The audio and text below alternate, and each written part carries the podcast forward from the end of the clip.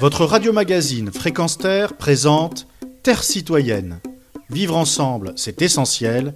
Une chronique animée par Pierre Guelf. Au printemps 2021, par centaines, des hauts gradés, dont un candidat aux futures élections présidentielles de 2022, des généraux, amiraux et autres soldats français de la Légion étrangère, de l'infanterie, de la marine, de l'armée de l'air, de l'armement, ont lancé un appel à la classe politique, je cite, pour un retour à l'honneur.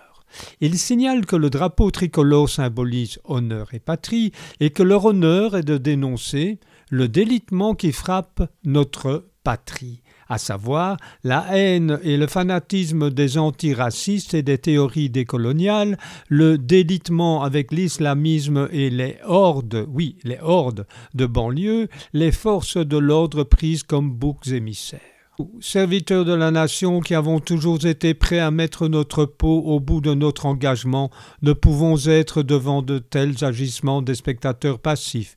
Par contre, si rien n'est entrepris, le laxisme continuera à se répandre inexorablement dans la société, provoquant au final une explosion et l'intervention de nos camarades d'actifs dans une mission périlleuse de protection de nos valeurs civilisationnelles et de sauvegarde de nos compatriotes sur le territoire national. Fin de citation. Publié 60 ans après le putsch d'Alger, c'est-à-dire la tentative de coup d'État fomentée par des militaires français en Algérie et conduit par quatre généraux, le 21 avril 1961, l'appel du 21 avril 2021 est considéré par mains observateurs comme un appel à l'insurrection. Les loups sont entrés dans Paris, chanta Serge Reggiani.